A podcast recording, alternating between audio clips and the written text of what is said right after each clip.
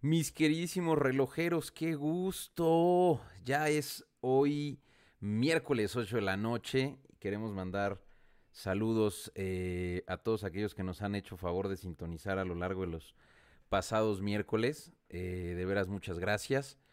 Saludos a la comunidad en YouTube, saludos a la comunidad en Facebook y saludos a la comunidad en Instagram. Les mandamos un fuerte abrazo y a todos aquellos que se van uniendo a este bellísimo miércoles.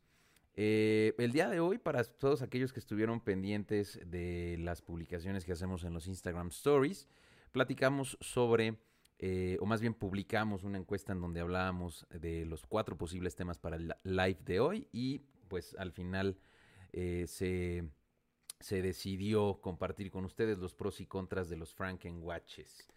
Entonces, pues sin más, vamos a comenzar el día de hoy a platicar sobre los pros y los contras de los relojes Franken, que yo le llamaría relojes híbridos. Seguramente has escuchado hablar de, Frankenstein, este personaje que espero que sí sepas que es ficticio. Fue creado por Victor Frankenstein, era un doctor que en honor a este doctor, el personaje se, se llama Frankenstein en realidad. Y bueno, este, este eh, doctor tiene la peculiaridad de que creó a este personaje a través de partes de cadáveres, básicamente. Y una vez que fue juntando estos, estas partes del cuerpo, eh, le da vida a través de ciertos experimentos. Y bueno, al final del día, Frankenstein es, ha sido más bien parte de la cultura universal desde su creación. Eh, por ahí de 1800. Se ha adaptado a películas, libros, teatros y ha tenido una inspiración para diversos contenidos a lo largo de la historia, a lo largo de los lustros. Y la relojería no podía ser excepción. Entonces al final del día, el término Franken que estamos utilizando para los Franken watches da pie a entender que es un algo que podría eh, armarse a lo largo de distintas eh, partes, fornituras, refacciones de distintos relojes, ¿no? Entonces, son piezas que al final son armadas y se concluye su armado eh, con una mezcla de, de, partes que incluso no precisamente son de la marca. ¿eh? Eh, yo creo que estos relojes son el resultado de la necesidad por el consumo más personalizado, es decir, mantener una imagen propia de los relojes para aquellos relojeros que gustan de tener piezas adecuadas a la personalidad de esa persona. ¿no?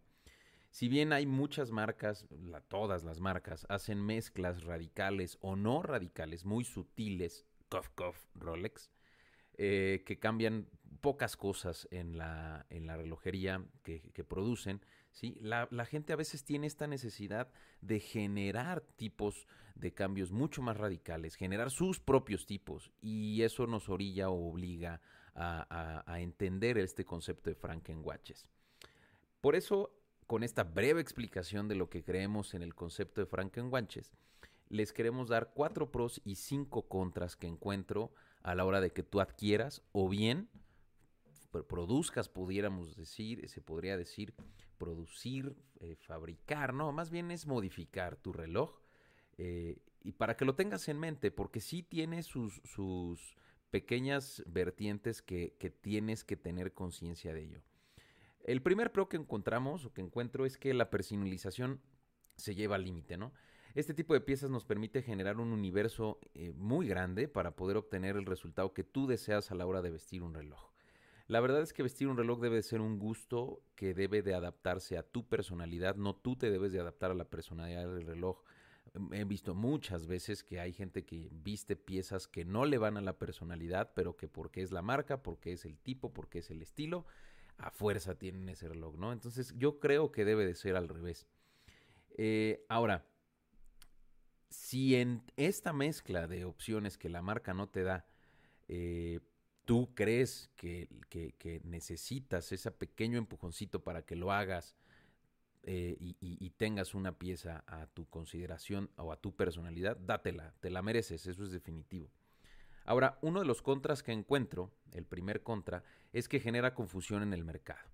La complejidad de saber si el modelo está o no dentro de los catálogos de esta marca, cuando los cambios son sobre todo muy sutiles, pues necesitan de horas y horas y horas de conocimiento que debes de adquirir a, través del tiempo para asegurar desde que tú observas la pieza si, esa, si ese modelo existe o no existe. Hay gente que domina el tema, pero la verdad es que no es nada sencillo. Entonces, este tipo de acciones genera confusión en el mercado. Eh, también de alguna manera se le conocen como relojes vintage. Entonces, pienso que por ahí puede haber algún. Eh, uno de los segundos pro que, que yo encuentro es pudiera darse, ¿no? Un incremento de valor en mercados muy, muy, muy, muy de nicho pudiera darse este remoto caso en el que alguien entienda el valor de la modificación que hiciste y te pague por esa modificación. Lo veo muy complicado. Puede suceder que dichas modificaciones sean de, que un conocedor diga, mm, lo entiendo, pero no es nada seguro. Ahora, aquí viene uno de los principales problemas que, empiezas a tener con un Frankenwatch. La pérdida absoluta del valor en el mercado de tu reloj es indudable. Si bien son relojes que pueden tener diseños muy chingones, características muy distintas, incluso que sean con características mejores de las que que la marca lo hace, van a perder 100% su valor. ¿Por qué? Simplemente estás modificando algo que cuando sale como, como de forma natural de una fábrica, tiene un valor, pero a la hora de que tú lo modificas va a perder ese valor. ¿Cómo podrías incrementarle el valor? Bueno, tal vez poniéndolo, poniéndole incrustaciones de brillantes o materiales preciosos. Pudiera eh, incrementar el valor, pero no porque la pieza o el diseño o el cambio eh, generó ese valor, sino porque lo que estás utilizando este, genera un valor que no está en el, en el reloj, sino en el contenido o en lo que utilizas para hacer esas modificaciones. Eh, uno de los pros que yo encuentro es que las piezas se vuelven súper asequibles. Para aquellos que consideran eh, eh, que, la relojería no es en sí tanto un valor económico, sino un gusto, esta es una excelente opción para ellos. ¿Por qué? Porque al final del día, como el reloj pierde valor, vas a encontrar piezas con cambios sutiles que al final, o con cambios radicales, y podrías darte piezas que de los cientos de miles de pesos, probablemente las encuentres en los miles de pesos, y eso permita que obtengas tú el acceso a utilizar piezas de, esta, de estas características, ¿no? La pregunta que yo me haría en este pro es, ¿vale la pena? Yo creo que si tu instinto es vestir y disfrutar la relojería, vale 100% la pena. Si no, ah, ahí yo entraría en duda, ¿no? Eh, otro, otro contra que yo encuentro es que le vas a hacer un daño irreversible a las piezas. Tener la habilidad, el conocimiento, la herramienta adecuada es crucial para hacer este tipo de modificaciones. Necesitas tener la seguridad de que estas modificaciones no van a dañar tu pieza, no vas a dañar el mecanismo. Eh, y yo te diría, si no lo sabes, no lo hagas. Busca a alguien que te pueda ayudar, eh, algún, alguna persona especialista en este, en este tipo de modificaciones. O bien, si lo quieres empezar a hacer tú por hobby, empieza con relojes ultra económicos.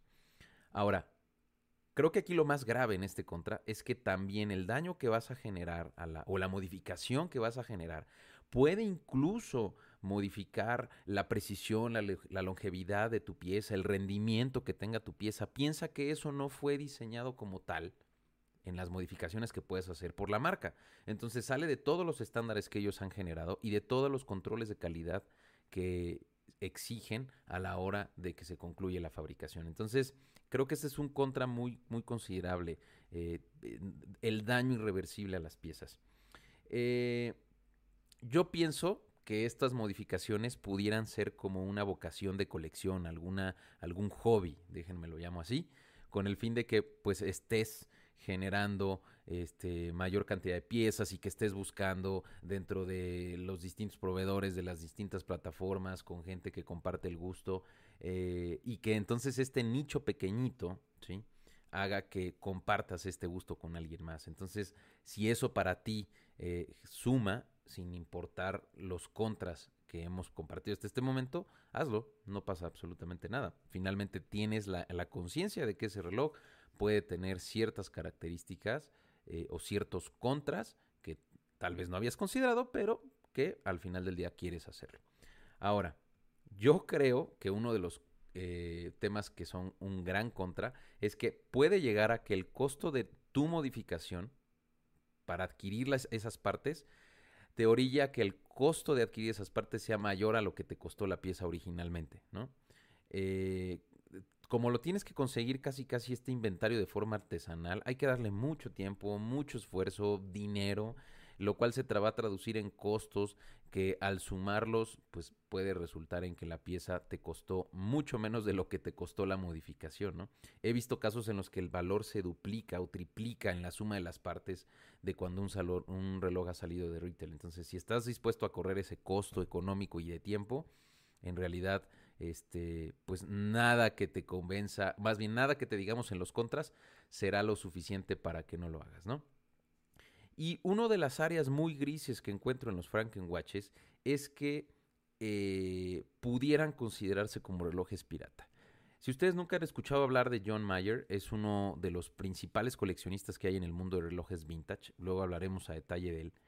Este coleccionista demandó recientemente, creo que pues, tiene poco, muy poco tiempo, demandó recientemente a un retail eh, que es un distribuidor de Rolex en Los Ángeles porque dentro de toda la colección que fue adquiriendo con este retail, con este distribuidor de relojes, pues estaban siendo considerados como falsos por parte de Rolex. Ahora, sabemos que Rolex tiene estrictos estándares, ¿no? Entonces, obvio, cuando lo llevas a la marca, un reloj Franken, un reloj con ciertas modificaciones, de entrada Rolex te dice yo no lo puedo recibir, o si lo recibo, lo recibo para dejarle en las condiciones de acuerdo al catálogo, ¿no? Pero obviamente Tú imagínate que si le cambiaste el bisel, que si le cambiaste el cristal, que si le cambiaste el dial, pues te van a cobrar todo eso y te va a salir en un dineral, ¿no?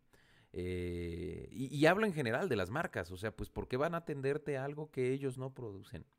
Entonces, existe una delgada línea, ultra delgada línea en este tema, y es que siendo súper puristas, los relojes originales no pueden contener elementos distintos a los establecidos por las marcas. Sin embargo, si las piezas sí son, sí son originales y tú las colocas en, el, en una pieza, ya no se consideraría falsificada. Esos relojes tienen otro término que se llaman los mooted watches, eh, pero ese es otro tema.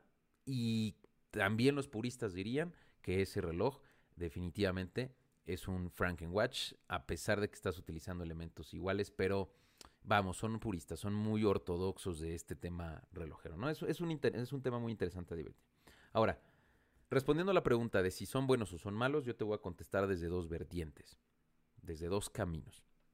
Te voy a contestar con el, el, frío y el racional y te voy a contestar con el emotivo y el emocional, ¿no? El frío y racional, te diría, son malos porque pierden absolutamente valor en el mercado afectas la exactitud, la precisión que tiene tu reloj e incluso podría ser considerado como un reloj fake. Esa es la fría. Sin embargo, el emotivo y el emocional, la parte bonita de este tema es que la relojería, como se los dije en uno de los pros, la relojería es para ti, es para que tú la disfrutes. ¿sí? Entonces, si los puristas sanitizan el proceso, sanitizan, güey, ahora con lo del COVID, satanizan el proceso de los Frankenwatches, tienen razón desde el punto de vista de la ortodoxia relojera, 100%, no lo podemos discutir. Pero ¿a quién chingado le debe de importar eso? ¿Al mercado? ¿A estos personajes puristas? ¿O a ti que vistes el reloj? Yo te diría, si entiendes la pérdida económica que representa esto y estás dispuesto a aceptar esta pérdida económica para que modifiques tus relojes, hacerlos Frankenwatches, date no tengas ni la más mínima duda, porque ya estás entendiendo, ya estás absorbiendo, ya estás consciente que a chingar a su mamá, tú vas a ser consciente de que va a haber una pérdida económica. Si no, pero, pero, si no estás dispuesto a asumir este riesgo y es este costo altísimo por la pérdida de valor de tu reloj y tal vez de la integridad física del reloj, no te metas en este desmadre. No lo hagas, no vale la pena, no es merecedor de que lo, de que lo tengas. Tienes ganas de tener un Franken, cómprate un Franken aparte que tiene un valor menor en el mercado, pero tú no lo modifiques con tus piezas. ¿De acuerdo? Relojeros, este fue el tema del live del día de hoy. Me da mucho gusto estar con ustedes como cada miércoles. Eh, no se olviden de suscribir al canal en YouTube. No se olviden de seguirnos también por Facebook y en Instagram con el fin de que pues nos sigan incentivando a generar mayor contenido y que sigamos generando más temas de, relevancia, que generen allá afuera debate y que también compartan con la gente que empieza en este mundo relojero, este, pues a tener conocimiento y cultura relojera. Yo soy H. Tolini. Eh, esto fue nuestro live del día miércoles y nos vemos el y nos vemos el próximo miércoles para platicar de otro tema relojero. Relojeros, me despido. Bye bye.